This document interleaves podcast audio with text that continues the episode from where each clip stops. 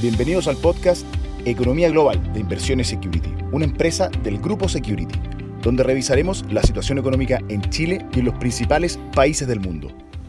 Hola a todos, bienvenidos. Soy Francisco Valdés, subgerente de activos globales y estrategias Quant. Y en nuestro podcast de esta semana revisaremos los acontecimientos más importantes que han impactado a los mercados durante las últimas semanas.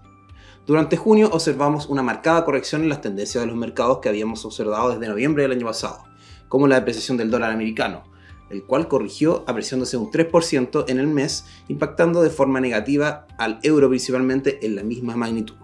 Por otro lado, todos los mercados accionarios tuvieron resultados negativos, con excepción del S&P 500 de Estados Unidos, rentando un 2.3%, y el mercado latinoamericano en un orden de un 3.5%, debido en gran parte a la apreciación del real de casi un 5% por los buenos resultados en los indicadores económicos de Brasil.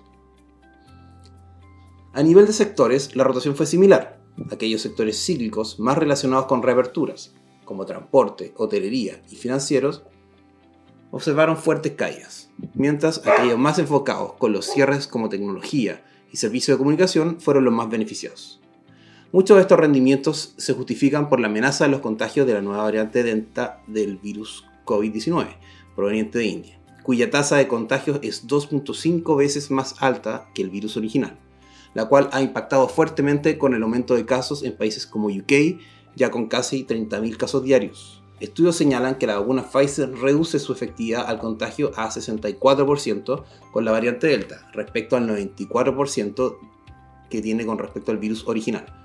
Donde hoy en Estados Unidos más de la mitad de los casos activos son de variante Delta y en UK sobre el 90% de sus casos activos.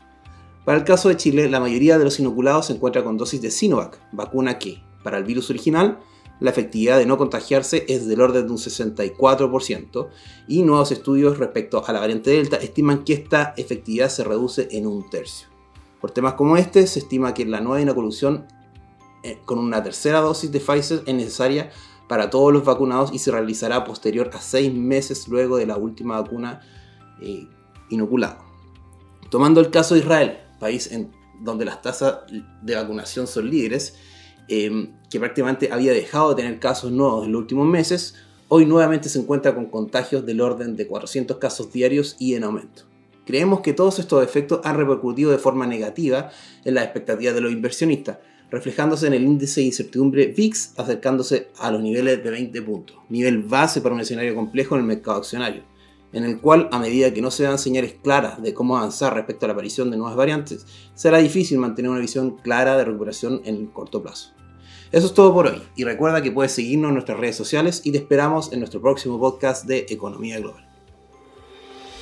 Te invitamos a revisar todos nuestros contenidos digitales en nuestro sitio web, Spotify y YouTube de Inversiones Security, una empresa del grupo Security. ¿Quieres? Puedes.